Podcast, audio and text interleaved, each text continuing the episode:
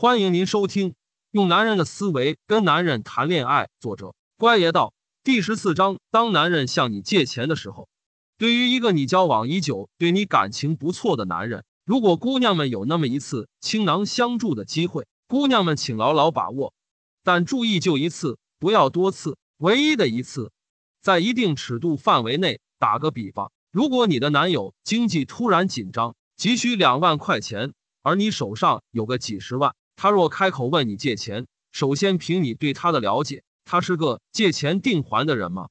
如果是，你不用犹豫，把钱借给他，欠条都不用写。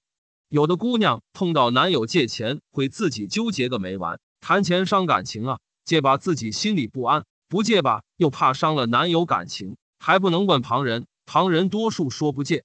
姑娘。对于你的总体经济状况来说，比例很小的钱，他问你开口了，那一定是万不得已了。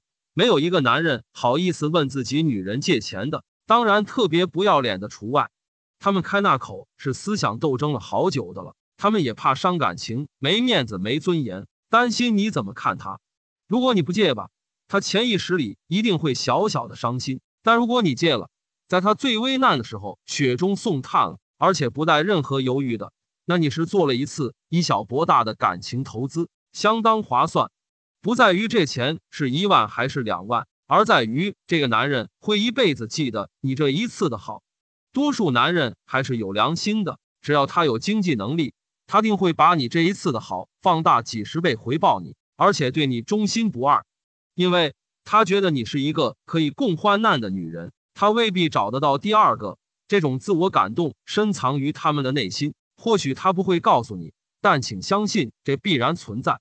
不过，姐妹们记住两个要点：一，唯一一次，下不为例；二，这数目对于你的总体经济状况而言是非常小比例的，即使它落魄到实在还不出，也不会对你的生活造成影响或阴影。